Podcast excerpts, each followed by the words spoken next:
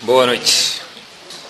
Bezerra Hashem, a gente vai falar hoje o, o, tema, o tema, depois dessa propaganda, ele não vai, com certeza ele vai voltar mais vezes. Não, mas para eu, o, o, o tema da noite, Bezerra Hashem, pessoal, é o seguinte. Como desfrutar, vocês vão concordar comigo daqui a alguns segundos, se Deus quiser, de um investimento que todo mundo faz de centenas de milhares de reais e, sem exagerar, de pelo menos um milhão de reais. Qual é o meu, qual é o teu, qual é o nosso, qual é o deles? É tudo mesmo, já vou falar para vocês. Não só que é um investimento monetário, vejamos daqui a alguns segundos, como também é, inclusive, um investimento de tempo e não menos valioso para cada um de nós, emoção. Quer dizer, tempo monetário e emocional, um investimento gigante. Qual é o investimento? Vamos ver daqui a pouco. E a gente vai começar por aqui, pessoal. Existe. É? Da Cabra Hashem, para alguns serve. Para a gente for ver, vamos começar daqui. A mesma história é sempre vista de um enfoque novo. E é incrível, eu acho que essa é uma das maiores provas, falei para vocês já, que a Torá é infinita. A mesma história, uma nova lição. Se a gente for olhar dentro do teste de Avram Avinu, Avram era Avraham, ele se transformou em Avram Avinu, um dos três patriarcas, depois que ele passou os dez testes. O teste Mor, o apogeu da onde Avram Avinu chegou, foi por causa do teste de Akedat Yitzhak. Que Hashem falou para Abraão, vai sacrificar aquele filho que eu falei que dele vai sair toda a sua descendência e todo o povo judeu. Matematicamente falando, para chegar no décimo teste, mas uma criança entende isso, precisa ter passado por outros nove. Quais são alguns dos outros nove? Então, por exemplo, o primeiro teste de Avram Avino, de acordo com muitos, era Lech Lecha. Vai embora. Em português árabe, vai daqui. Hashem falou para Avram Avinu, olha, Habibi, você já mora numa cidade, quantos anos tinha Avram Avinu? 75 e Sarah 65. Você já conhece o dono da lojinha, você já conhece o mecânico que troca o óleo do carro, você já conhece tudo. O florista, você já tem até aquelas moças que trabalham em casa, já está tudo ajeitado. Deixa tudo e vai embora. Mas Hashem para onde? Sei lá, vai depois eu te conto. É um, esse era o primeiro dos testes de Avram Avino. Quer dizer, imagina, mas não tinha companhia de mudança. Posso levar meu computador junto? Levo o brinquedo das crianças? Levo o que dá numa malinha e vai embora. É um teste grande. Esse é o primeiro do, dos testes de Avram Avino. Outro dos testes de Avram Avino era, Hashem falou para ele, olha, o que estava em, na moda, último lançamento de Paris, na época de Avram Avino, o que, que era? Idolatria Vodazara. Quem não fazia idolatria não era convidado nas festas. Quem não fazia idolatria não sentava no High Society. E Avram Avinu, Hashem fala para ele, você escolhe ou idolatria ou Hashem. Avram Avinu ficou sozinho no começo, sem nenhum amigo. Avram Avinu coloca a vida dele, mais um teste, em risco, ele pula no fogo porque perguntaram para ele: olha, se você acredita em Deus de verdade, nós acreditamos na idolatria. Então pula no fogo. Se você sair intacto, é porque Hashem é verdadeiro. Então Avram Avinu passou inúmeros testes. O primeiro teste de Avram Avinu ao último passaram-se 62 anos. Quer dizer, desde o teste de Lech Lechá, que foi o primeiro teste de Avram Avinu, até o último teste que é Akedat Yitzhak, Passaram-se 62 anos. Normalmente quando a gente fala que alguém fez um teste, uma pessoa que foi muito testada, quanto uma pessoa aguenta? Seis meses, um ano, dois anos, o cara tem que ser muito, muito valente. Avram Avinu foi testado, os 10 testes demoraram um período de 62 anos. É quase uma vida. Outro teste de Avram Avinu, para a gente entender quem era esse homem, era um homem que estava beirando 100 anos de idade. E 100 anos de idade, mesmo naquela época, já era muito. E Hashem fala para ele, olha, Avram Avinu, infelizmente a anestesia ainda não foi inventada, faça Brit Milá. Quem vai ser o moer? Você próprio. Quem vai chorar? Você próprio. Quem vai fazer brahá? Você próprio. Quem é sendak? Você próprio. Quem vai comer os docinhos? Você próprio. Quer dizer, Avram Avinu era um multi-homem, fazer Brit Milá com 100 anos. Outro teste de Avram Avinu, só para mostrar quem era Avram Avinu, pessoal, era o seguinte. Hashem fala para ele, olha, você já teve um filho chamado Ismael e uma esposa chamada Hagar.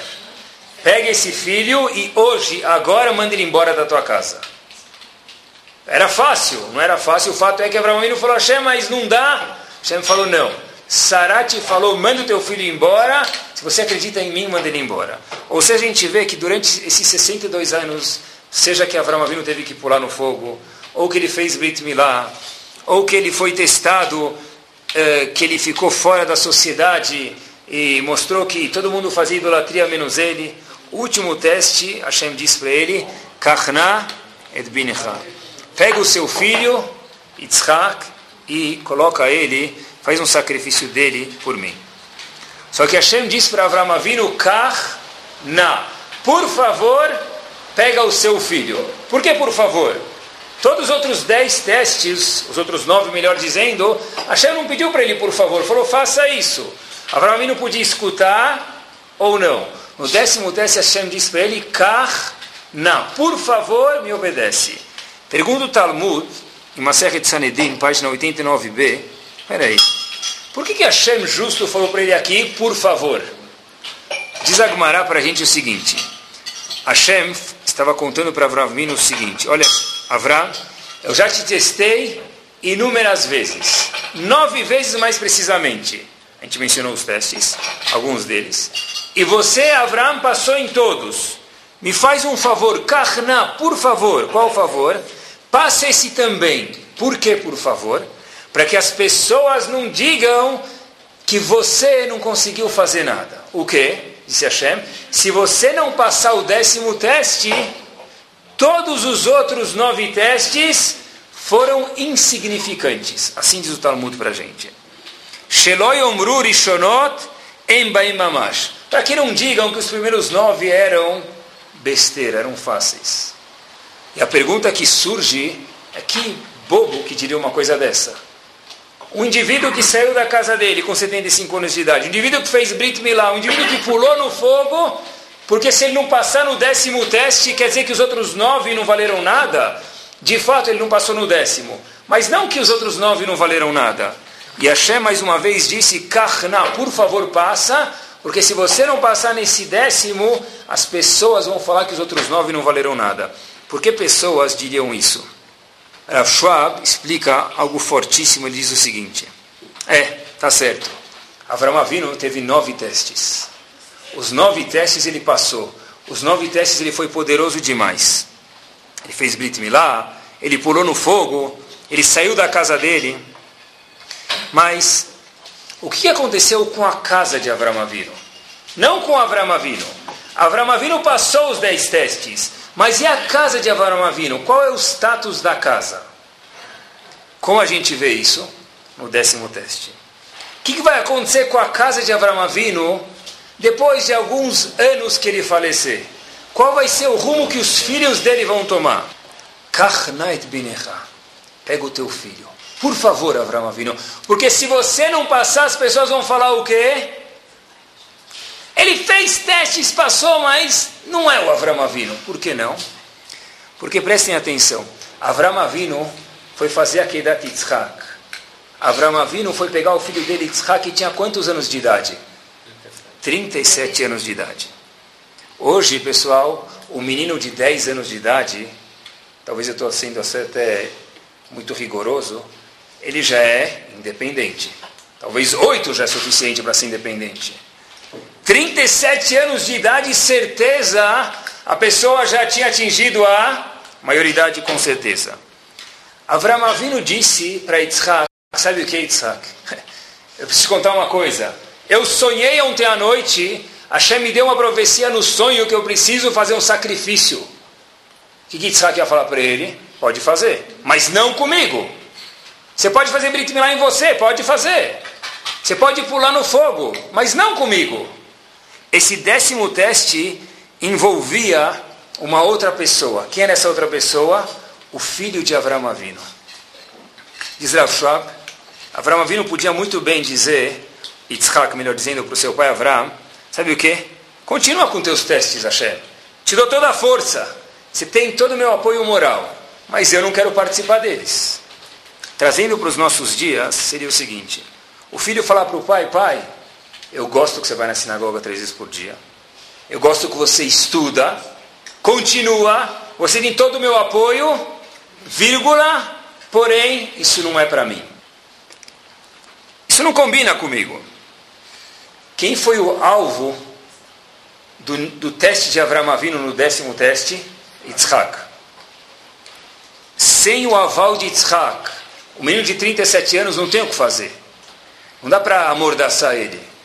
Então, a maior prova do mundo que Avram Avinu conseguiu passar a liderança dele, os valores dele para o filho, foi quando? Única e exclusivamente nesse último décimo teste. O Midrash até conta que Yitzhak deitou, se preparou na Akedah e falou para o pai, por favor, pai, me amarra para que sem querer eu não me mexa e o sacrifício saia de uma forma não correta. Onde Yitzhak estava não só falando para o pai, você tem o meu apoio, Yitzhak estava falando, eu quero participar desse teste. Por isso, diz o Talmud, faz um favor. Kahna. Por favor, pega teu filho, porque se você não passar o décimo teste, o que, que as pessoas vão falar? Os outros nove não valeram nada. Tradução disso. Tá bom, você fez, você se transformou no que você é. Você virou um homem gigante, 10 metros de estatura espiritual. Porém, e sua casa, Habibi? Por isso que a gente perguntou, uma pessoa que passa nove testes, se não passar o décimo, quer dizer que não era nada? Depende. Se os outros nove só envolveram ele como pessoa e a esposa, mas não a casa, quer dizer que não era nada, porque ele não conseguiu transmitir os valores dele para a família dele. As pessoas hoje em dia se preocupam, Baruch Hashem, tem que continuar assim mesmo, com o trabalho, com os operários. E uma vez um indivíduo muito grande, que tem,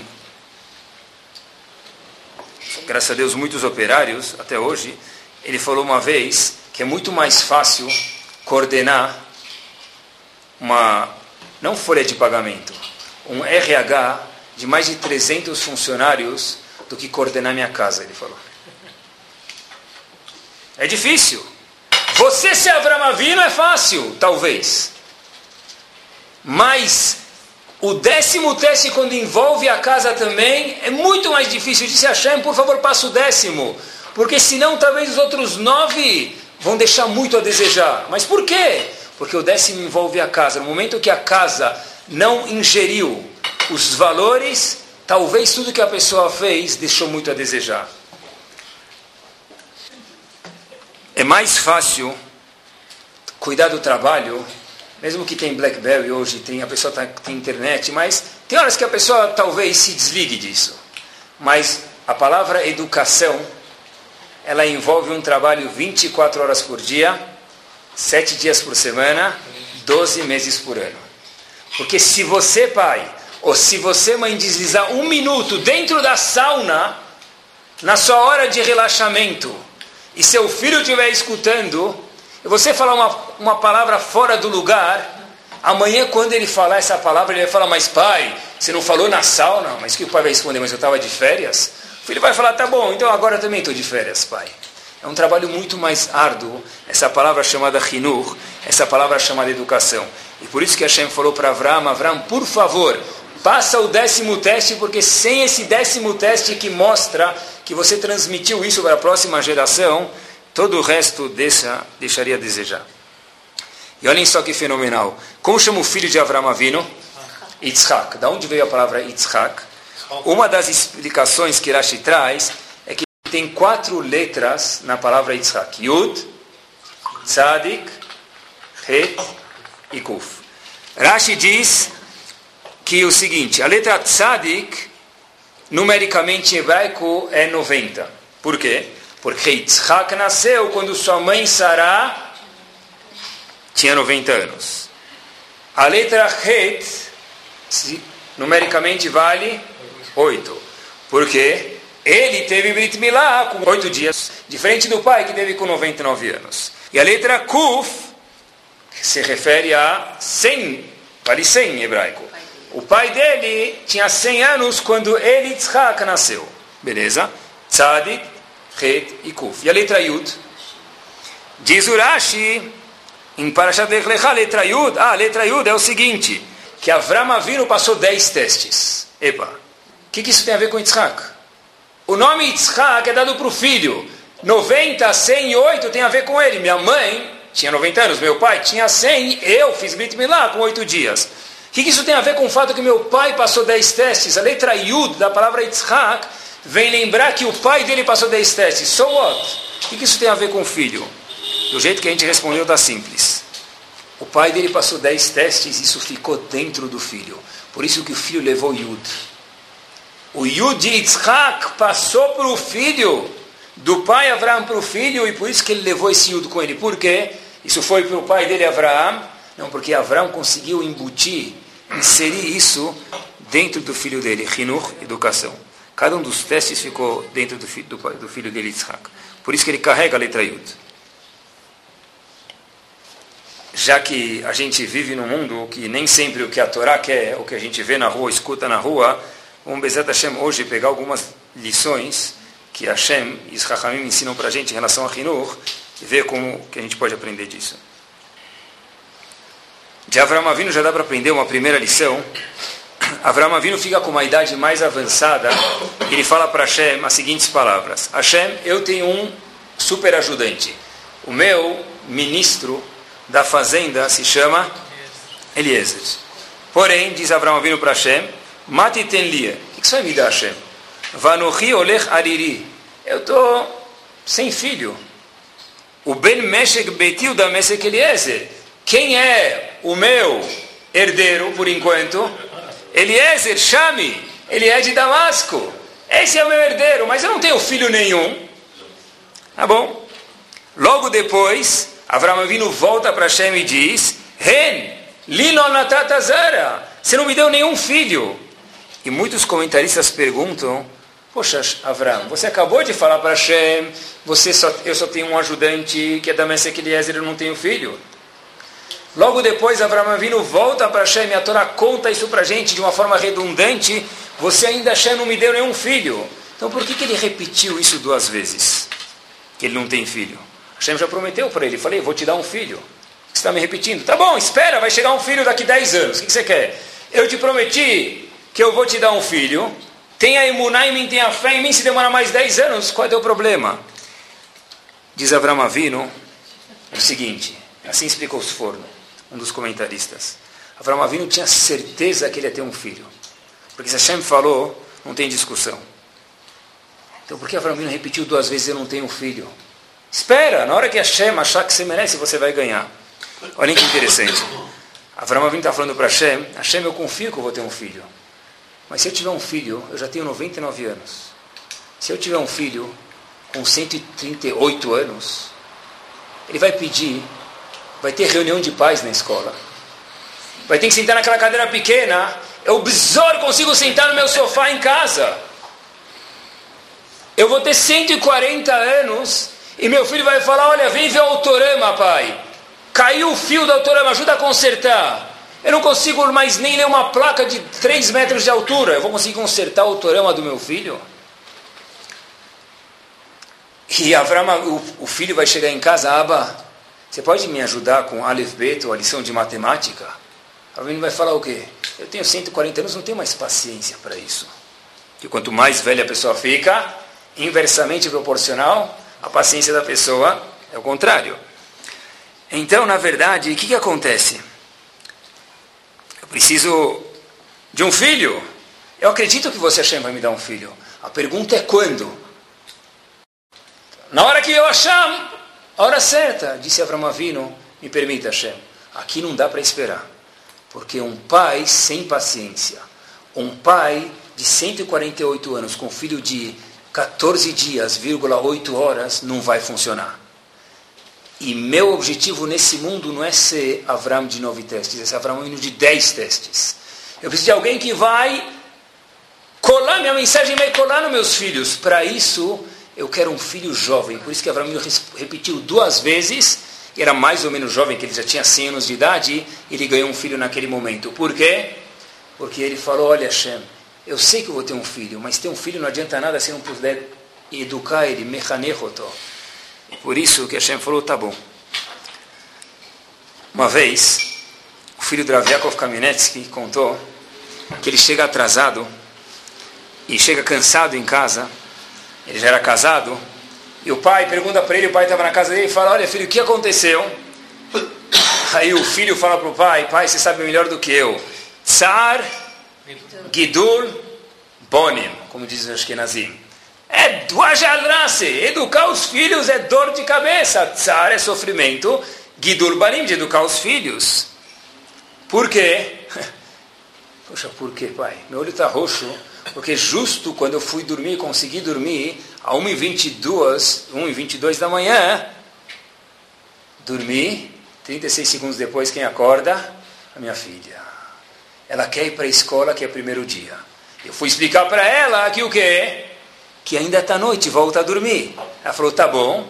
38 segundos depois, já está na hora. E assim foi por diante, até que seis da manhã ela dormiu e já estava na hora de eu acordar. Por isso eu estou com o olho roxo. Diz Raviakov Kaminetsky para o pai, da criança ou para o filho dele. Isso não é Tsar Gidul Banim, isso é Gidul Banim. Gidul Banim quer dizer o crescimento do filho, isso é natural. Tsar Gidul Banim Barmenan é quando uma coisa grave acontece. Tudo que é normal é chamado Gidul Banim. É o normal, é Hinuch, é educação. É, é isso mesmo. Quando chega a mensalidade da escola, não é Tsar Gidul Banim, é Gidul Banim. Quando, quando o filho e os pais e a mãe, depois de muito pensar, entram num avião, viajar 12 horas ou 10 horas para Miami, e de repente o avião desliga a luz, depois da janta, todo mundo tranquilo, e começa aquela birra, e você vira o centro de atenções, isso é chamado Gidul Banim não é legal, mas é Gidul Banim, porque isso é um processo normal. Quando o filho chega atrasado em casa, Bezat vai crescer, vocês vão ver isso, a gente lembra disso, a gente já passou por isso, já fez isso, e o, às vezes o, espera até o dia seguinte, o filho chega em casa, e o pai pergunta, eu fiquei a noite inteira te esperando, onde você estava? Ah, eu esqueci de avisar que eu fui dormir na casa do meu amigo. Isso tudo diz Yaakov Kamenetsky é Gidul Banim. Não é Tsar Gidul Banim. Tsar Gidul Banim, Baimenan é uma coisa muito grave. Ou seja, Hinur é difícil. Ninguém nunca falou para a gente que era fácil. Ainda bem que só falaram para a gente isso depois que a gente já tem os filhos, né? Eu vi uma história para a gente entender o que, que é, talvez, Tsar Gidul Banim, o que quer dizer muito esforço para Hinur. Até que a gente falou que é o normal. Muito esforço vem nessa história. Havia uma yeshiva, e vai... É, estiver nos Estados Unidos, e teve uma época, já faz alguns bons anos atrás, que Yeshiva começou a passar por uma crise financeira muito difícil. E depois de muitas reuniões, o diretor da Yeshiva e os mantenedores falaram, olha, a gente vai ter que dar uma olhada de novo, com muita dor no coração, mas quem tiver com mais de uma mensalidade de atraso, infelizmente não vai poder passar o portão da Yeshiva. Assim que decidiram, e assim que foi. E começaram a olhar e falaram, será que precisa? Mas tem gente que não é culpa deles, etc e tal. Mas essa foi a decisão e assim que foi. E quem trabalhava lá era obrigado a acatar essa decisão. Como que foram informar os pais? Os professores pegaram os rabinos na classe, num envelope fechado, para o filho não ver, entregaram um bilhete para o pai. Não havia e-mail, não havia nada, então entregaram um bilhete para o pai. O menino entrega e dá para o pai. Numa classe haviam três meninos, e o professor orava, deu para os três. Só que um dos três era órfão, ele ficou com tanta dor no coração, falou, vou dar para esse menino, ele não vai ler. Mas como que a mãe dele vai poder pagar uma mensalidade? Mal ela consegue pagar conta de luz. Mas, ordem, ordem, ele entregou. Ele entrega o bilhete e só pode voltar com a mensalidade quitada.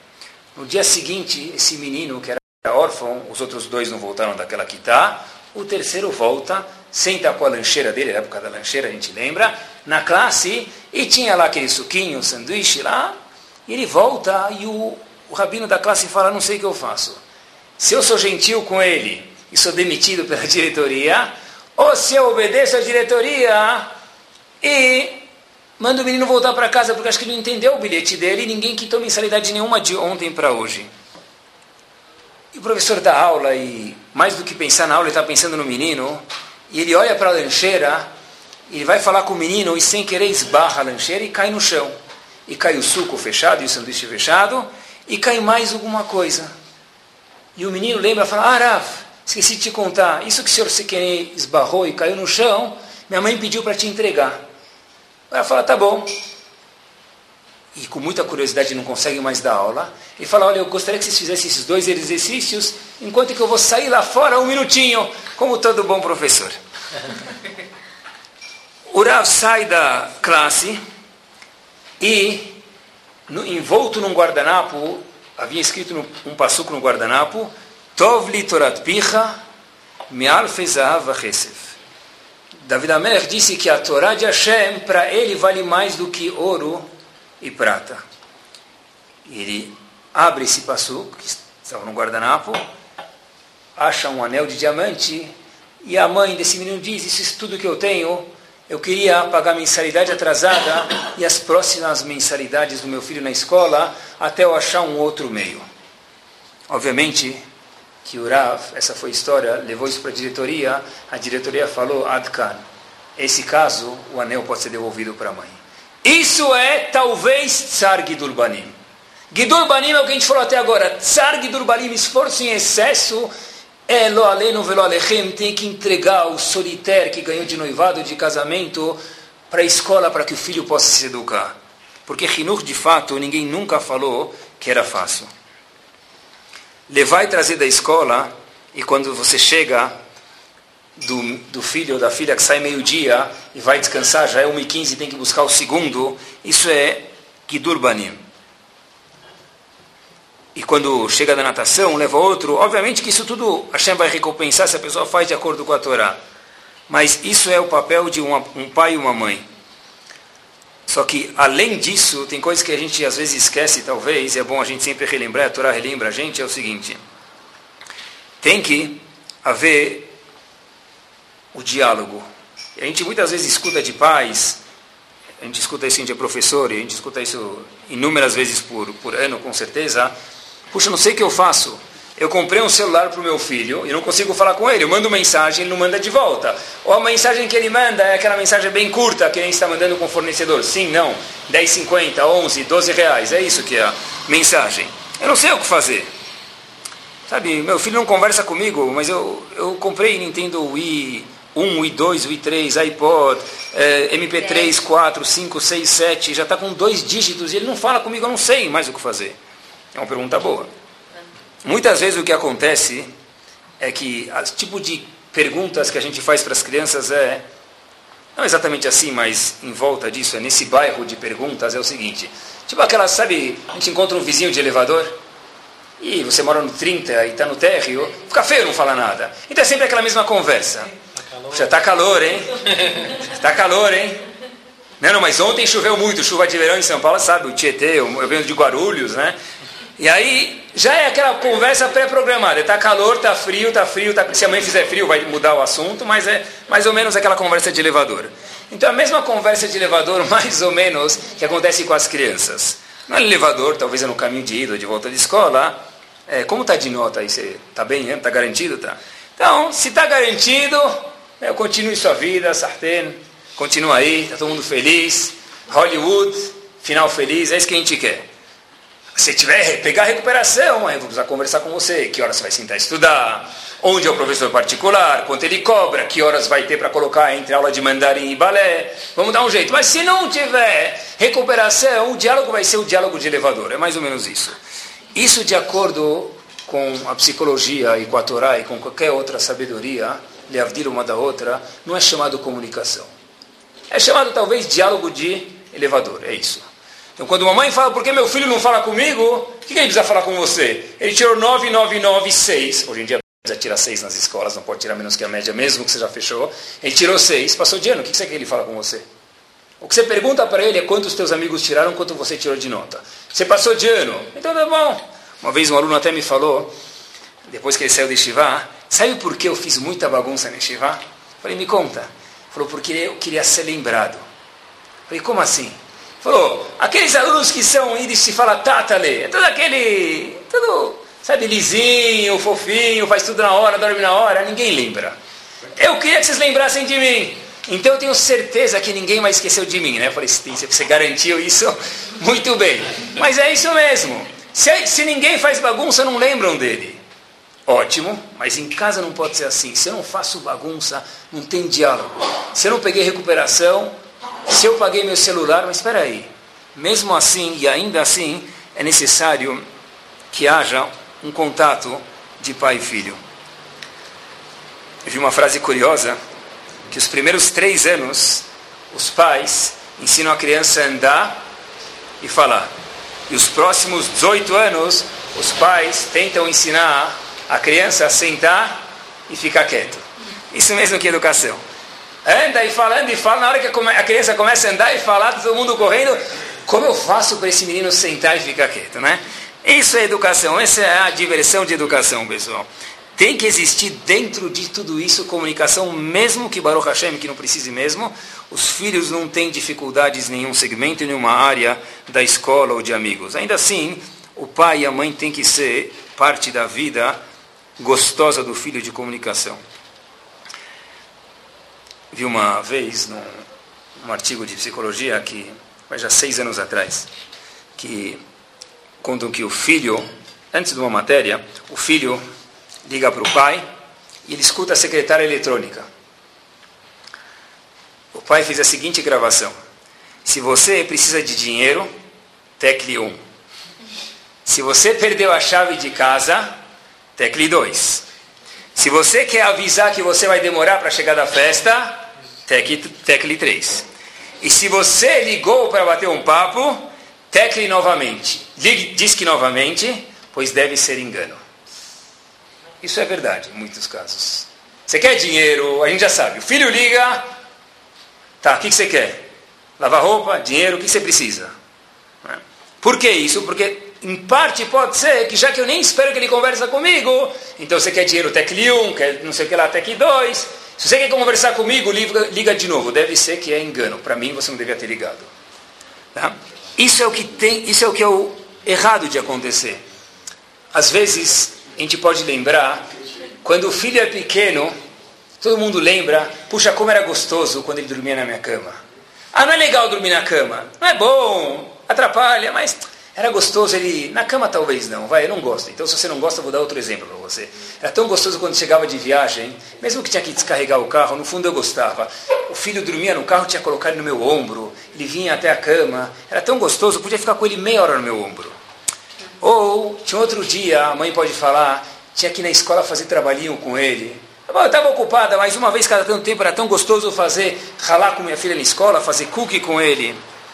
Ah, Outro dia que eu lembro que eu nunca vou esquecer é, se não fosse uma escola bilíngue, o filho chega em casa e era aniversário da mãe. E num papel sulfite meio sujo e amassado, estava escrito duas palavras. Mãe, duas palavras, eu vou soletrar. Letra A, letra I. E na segunda palavra, letra L, O, V, I, O. I love you. Só que de um jeito bem arcaico. Mas eu lembro da, do colo, de fazer biscoito com ele, daquele I love, daquele parabéns com Z, no aniversário de uma folha bem velha.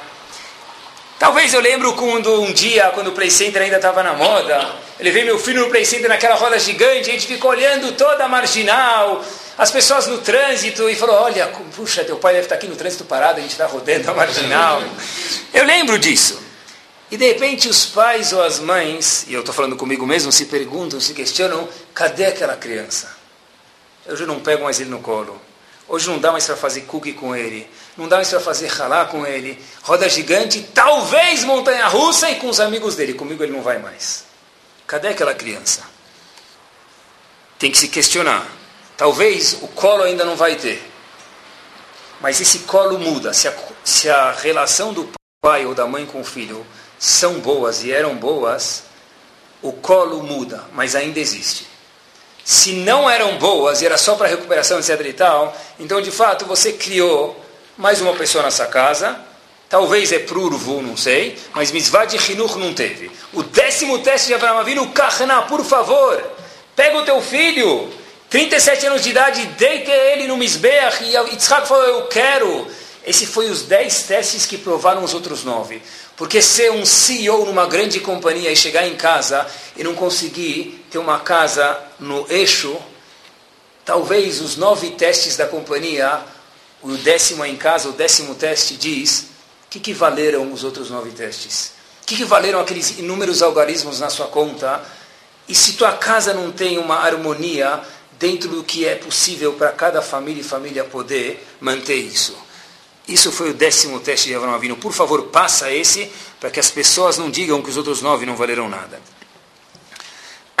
Olhem como a natureza é precisa, é precisa. Olhem como a Shem é preciso. Na rua, se a gente fizer essa questão, as pessoas vão falar porque sim. Mas já falei para vocês, dentro da Torá não existe a palavra porque sim. Tem uma razão. Talvez a gente não saiba, mas tem. Aqui dá para saber. Aqui a gente pode falar porque a Shem disse que sim. Quem tem mais paciência com os filhos? Não pode mentir. O pai ou a mãe? Tá, mesmo os pais concordam. Então, alguns pais falaram eu, mas é mentira. Sempre quem? A mãe tem mais paciência com os filhos, né? Natureza normal é assim.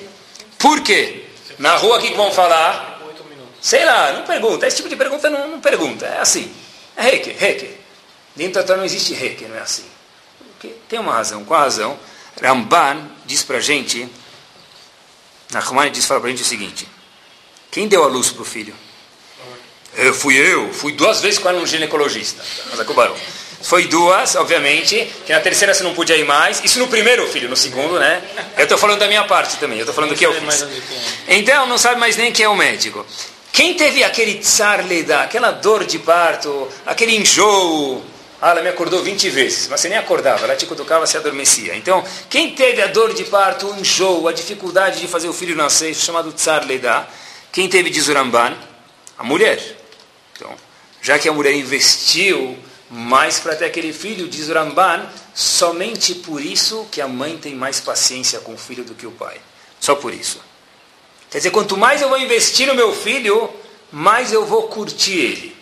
Quanto investir é levar para a escola, é levar para a natação, mas a gente cada vez mais escuta que eu estou preocupado com o dentista do meu filho. Eu também sou preocupado e eu sou bem chato para ele escovar os dentes todo dia. Mas isso não contradiz cuidado que tem atrás dessa caixa preta chamada emoção dos filhos. Ele foi para natação, ele voltou, ele fez balé, ele fez mandarim, ele fez inglês, ele fez tudo. Mas e como está ele como ser humano, não como meu filho, em projeto para a sociedade? Essa é uma pergunta que a gente tem que se questionar. Vi um diálogo que, uma vez, dois homens estavam falando, que a gente falou que vai falar sobre investimentos, e o investimento de verdade que a gente está falando hoje é o maior investimento que a gente faz, também a gente nunca pensou, mas são as crianças. O maior investimento que a pessoa tem na vida, quem são? As crianças. Uh, até lembrei agora, lembro quando foi meu Jaime, meu primeiro filho, nasceu, eu morava em Miami, e eu não sabia se o meu seguro de saúde ia cobrir, cobrir o parto da minha esposa em Miami.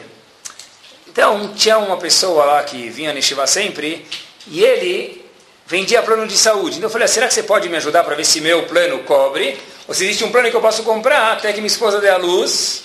Ah, eu sei que não, tem nove meses de carência e já, já tinha passado um mês, dois meses, então já não tinha mais isso. Então ele virou para mim e falou uma frase que financeiramente não foi muito boa para mim. Mas a frase era muito verdadeira. Ele falou o seguinte: Você está preocupado com o quê? Com 10 mil dólares que vai ser o parto? Falei, é. Você acha que você vai gastar menos de um milhão de dólares para o teu filho crescer? Esses 10 mil é fichinha, Habibi. Põe no pacote, divide por 1% e acabou. Ele tinha razão. Financeiramente, eu vou falar para vocês, graças a Deus o plano aqui cobriu. Então, então eu estava preocupado com os 10 mil da época, na verdade foi mais, eu estava preocupado com aquele. Mas ele, tinha, ele fez um ponto verdadeiro. O que, que são aqueles 10 mil ante um milhão durante os 20 30, 40, 50 e 120 anos que ele vai viver junto com você, Bezerra Hashem. Parcelado, né? É bom, tem razão. Então, isso que eu falei, monetariamente, vocês têm razão. Uma vez houve o diálogo, eu volto, duas, duas pessoas estavam contando, dois pais, e um pai falou para o outro, olha, as crianças fazem de um homem muito rico, um homem médio, ou se for muitos filhos, até um homem pobre. O outro logo retruca e diz para o amigo dele, não. as crianças fazem um pobre ficar rico, ficar rico. Por quê? Pois não tem um pai que daria o seu filho por qualquer valor, preço, dinheiro do mundo. Quer dizer, no fundo, o maior investimento que a gente tem é o que a gente está falando hoje.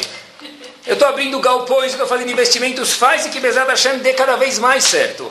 Mas não esquece que o principal é aquele que está naquela cama baixinha, aquele que está com o cobertor do Mickey Mouse ou da Mini, aquele é o principal investimento.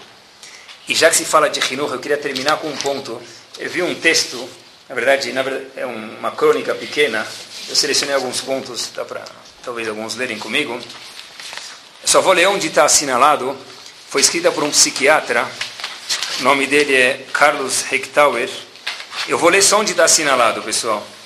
E o último ponto que eu queria falar com vocês é um pouquinho, uma palavra que talvez hoje no mundo é uma palavra feia chamada limites.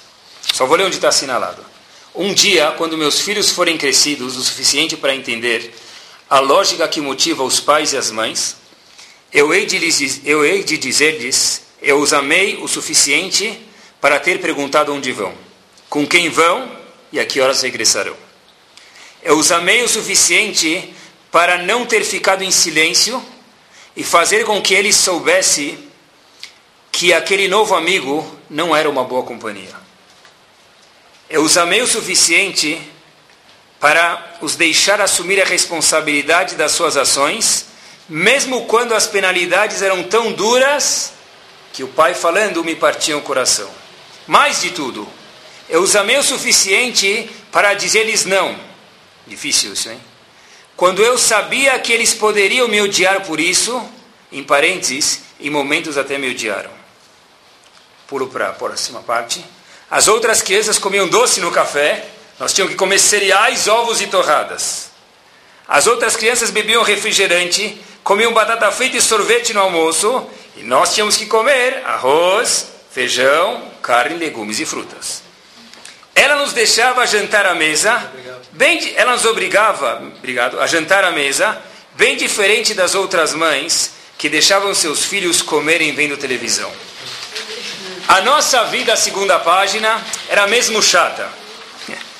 Ela não deixava os nossos amigos tocarem a buzina para que saíssemos. Tinham que subir, bater a porta para elas conhecer. Enquanto todos podiam voltar à noite, com 12 anos, tivemos que esperar pelos 16 para chegar um pouco mais tarde. E aquela chata, se referindo à mãe, levantava para saber se a festa foi boa, só para ver como estávamos ao voltar. Por causa da nossa mãe, atenção agora, nós perdemos imensas experiências na nossa adolescência. Nenhum de nós esteve envolvido com drogas, roubo, atos de vandalismo, violação de propriedade, nem fomos pegos, presos por nenhum crime. Foi tudo por causa dela. Agora que já somos adultos, honestos e educados, estamos a fazer nosso melhor para sermos pais maus, exatamente como minha mãe foi. Eu acho, atenção máxima, que esse é um dos males do mundo de hoje. Não há suficientes mães más. Pessoal, disse pouco, ou talvez disse muito. Eu nunca costumo ler num shiur, mas esse mereceu. Limites são de fato necessários. Ah, quantos pais a gente já escuta falando, poxa, mas se eu perder meu filho, talvez alguma coisa na rua vai ganhar ele. E os pais falam: se eu proibir meu filho de X, Y ou Z, ou os três, o que vai acontecer? Ele não vai mais querer falar comigo. E se acabou de falar de comunicação? Então, será que eu não tenho que comprar um Nintendo Wii para ele se ele pediu? Se eu falar não, ele vai ficar bravo comigo e eu perdi meu filho. Ótima pergunta. Ótima pergunta. O começo da resposta a gente já falou. Se você tem uma boa relação com o teu filho, não vai ser a babá eletrônica chamada Nintendo Wii que vai estragar ou resolver as coisas. Não vai ser. Falar não não é proibido. Contanto que haja muitos sim. Mas esse não, pessoal, não pode ser em português bem claro Maria Mori. Portu que quer dizer? Ah, deixa eu fazer tal coisa. E depois de pensar, obviamente, não por estar nervoso, o pai fala, não. Deixa eu te explicar. Vamos negociar. O negócio é o seguinte. Se eu, ele estudou Gumará, então ele fala, se eu for dormir amanhã na hora e eu tirar nove na prova, então aí, peraí, você não entendeu? Eu gosto de você, eu sinto muito, entende o sentimento dele? Eu sinto muito que você quer fazer isso, porém a resposta é não. Curta e grossa, acabou. Mas se eu, poxa, como você é criativo, você vai ser um ótimo investidor, você vai ser um ótimo vendedor mas eu já falei que não, acabou. E se eu, esse se eu vai durar umas 10 vezes, você vai perder a paciência. Não perca. Porque se você mostrar que você é firme, acabou. Teu pai entendeu que quando você fala sim, é sim. Teu filho entendeu que quando você fala sim, é sim. Quando você fala não, é não. Não tem negociação. Pode negociar em outras coisas. Pode negociar no Ficomar. Aí pode negociar. Deve negociar. Ainda mais que o avô que paga, então deixa negociar. Mas se for você, não comece a negociar tudo porque ele entende que meu pai e minha mãe é Maria Mole. Segunda regra dos limites, pessoal, por favor, faça no quarto, isso não fora. O pai fala não, a mãe fala sim. Aí ele fala, pronto, daqui surgiu a primeira machloket. Mishnah, Bet Shammai fala assim, Betilel fala assado. Meu pai é Bet Shammai, minha mãe é Betilel. Teu pai pode ser Bet Shammai, Betilel, o que ele quiser. Dentro do quarto, fora sai com o Shulchan Aruch pronto. Alahá é X. Porque se o filho entender que a mãe fala sim para isso, o pai fala sim para aquilo, ele, como um bom negociador, que nossos filhos Baruch Hashem são, eu pergunto isso para minha mãe, isso para o meu Abba. Perdeu tudo. Perdeu. Hinuch não existe mais. Quer dizer, na verdade, não é proibido falar sim, não. Eu acho o contrário, eu acho que é obrigatório falar não quando necessário. É, hoje eu não posso, eu acho que é não. Mas você está chateado, entendo, desculpa, sinto muito, mas é não, não vou mudar de opinião. Por que, que é importante dar limites? Porque quando eu dou limites, eu mostro para minha filha, para o meu filho, ou para minha família, que existe uma estrutura dentro da minha casa. Gosto de lembrar que, eu escutei de alunos isso, por que, que você proíbe ele de fazer tal coisa e eu você deixa? Aí você se questiona, mas peraí, alguém quer se proibido de fazer alguma coisa? que está reclamando? Fica quieto e aproveita. Isso é o que a gente acha de ignorância. Mas o que está atrás da cuca do cérebro do menino querendo dizer e os filhos falam a mesma coisa? Por que, que meu pai não me dá bola? Por que, que meus amigos precisam voltar até 10 e meia e meu pai fala, se já é grande, volta à meia-noite, volta à uma da manhã? Ele não entende que ele já é marmanjão. O que, que ele entende? Ah, minha, minha vida não é muito organizada, porque lá eu sei que não é assim. E aí, pessoal, a gente entra num dilema que as crianças esperam uma estrutura. Todo ser humano quer uma estrutura não rígida. E às vezes eles não vão gostar, mas é parte da vida. Mas o que eu faço se eu for no supermercado e meu filho pedir alguma coisa e ele fizer aquela birra que vai vir os seguranças pensar que eu estou assaltando o supermercado? Mantenha a posição, fala não. Passa vergonha, abaixa a cabeça, tomara que você não vai sair em nenhum jornal. Fala não. Porque se ele fosse comer taref, você ia deixar? Não ia. Então por que por um valor você deixa? Se for uma besteira, fala, sabe o que? Tá, eu deixo. Porque já imagina que vai ter a birra.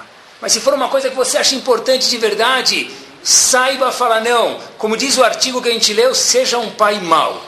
Esse ponto tem que ser mau. Se é assim que acham que é mau, tem que ser mau. Sabe que perguntei para uma pessoa, ela me falou o seguinte: quando os pais seguem ordens, fica muito mais filho, muito mais fácil do filho também seguir ordens. Português bem claro. Se o pai quer comer tal coisa, ou olhar tal coisa, ou falar tal coisa, ele fala, ah, não vou falar porque ela chorará. O filho entendeu que alguém falou não para ele. Então, algum dia, se falarem não para mim, eu também vou entender. Porém, se na minha casa é a tarat netarim, mutarim lachem, mutarim lachem, mutarim lachem. Pode tudo, na sinagoga tudo bem, mas na minha casa pode tudo. Então o filho é 24 horas por dia, 7 dias por semana, Hinuch, a gente mencionou, também vai falar mutarli, mutarli, mutarli. É entender que se eu tenho limites, meu filho também pode ter limites. Antes de preparar o shiur, eu tenho um psicólogo americano que mora em Nova York, eu criei uma relação com ele, eu falei para ele, você tem alguma coisa sobre limites, você pode me contar. Você trata com adolescentes, com crianças, então você pode me contar. Ele falou o seguinte, ele me trouxe uma observação muito curiosa. Ele falou que o Midrash diz, quando apareceu o primeiro Gugu Dadá da história, não foi nos Flintstones, foi antes. Quando apareceu o primeiro Gugu Dadá da história, mais uma vez, na rua, sei lá, dentro da Torá não existe, sei lá. Diz o Midrash o seguinte, leio para vocês seis, sete palavras. Lod nidneda arisat chila ela bebeto shel Avram.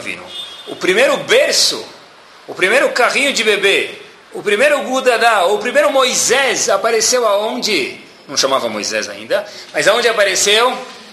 Na casa de Yitzhak. Yitzhak, diz o Midrash, foi o primeiro que nasceu sem saber falar. Todos os outros que nasceram até Yitzhak, novidade para todos nós, nasceram falando, nasceram andando. A primeira, primeiro carrinho de bebê, e carrinho de bebê usa quem não sabe andar, apareceu na casa de Yitzhak, porque ele foi o primeiro bebê que nasceu como bebê. Ele nem sabia falar. E olhem que bárbaro. Perguntou ele, isso o Midrash não fala, esse psicólogo falou, por que ele não sabia falar? Qual a vantagem de não saber falar? Qual a vantagem de não saber andar? Uma girafa já nasce pronta para a vida. Seria melhor nascerem mini girafas para a gente. Tá bom, não com aquele pescoço tão grande. Tudo bem, mais bonitinha. Mas, por quê? É o seguinte: o filho não sabe falar. A mãe entende o que ele quis dizer com aquele choro de 79 decibéis no meio da noite. Ela sabe que o filho dela está chorando. Quando o filho está longe da mãe, ela fala: Eu sei que meu filho agora está com fome, preciso voltar para casa. Quando o filho não sabe falar, não sabe andar, a mãe precisa descer, o pai precisa descer no nível do filho para o quê? Para entender ele. E quem foi a primeira pessoa que a gente mostrou que era o maior exemplo de Hinur no começo do Shiur? Yitzhak. Por que Yitzhak foi o maior exemplo de Hinur? Talvez seja isso. Porque Avraham Avinu foi o primeiro a ter a oportunidade de criar um filho. Até lá os filhos já nasciam grandes. Né? Pena que meu filho já não nasceu grande. É um erro isso, porque se o filho, depois que já passou, obviamente, na hora ninguém quer. Mas se o filho nascesse grande, não ia haver comunicação, não ia haver uma relação, então ia ser quase que impossível se relacionar com ele. O primeiro berço foi na casa de Yitzhak, e talvez seja por isso que o primeiro exemplo de Hinur foi aquele de Yitzhak. Porque Abraão falou, eu consegui passar isso para o meu filho porque eu tinha uma relação com ele. E a Teorá pergunta para nós, e nós? Qual é a nossa relação com nossos filhos? Que Bezat Hashem, a gente possa pensar sobre isso, refletir, que não existem respostas. Existem perguntas para que a gente faça e cada um responda a si próprio. Como vai minha empresa, meu escritório lá fora, que é importante, e como vai meu escritório dentro de casa, não de trabalho. O escritório educacional que eu tenho em casa, minha família, harmonia, a educação. Será que eu vou na sinagoga mas meus filhos não vão nem querer saber disso. Então você passou os nove testes, o décimo você não passou. Será que eu estudo da Filmi todo dia, eu estudo Gumará todo dia, eu estudo não sei o que lá todo dia, mas eles, eles, na verdade a televisão é muito mais divertida e não estão nem aí querendo saber disso.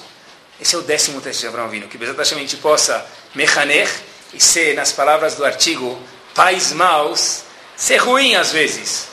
Mas na verdade nós estamos sendo fantásticos e colocar um não dentro de muitos outros sim. Colocar limites não é uma tirar de amor, muito pelo contrário. Quem ama de verdade, limita.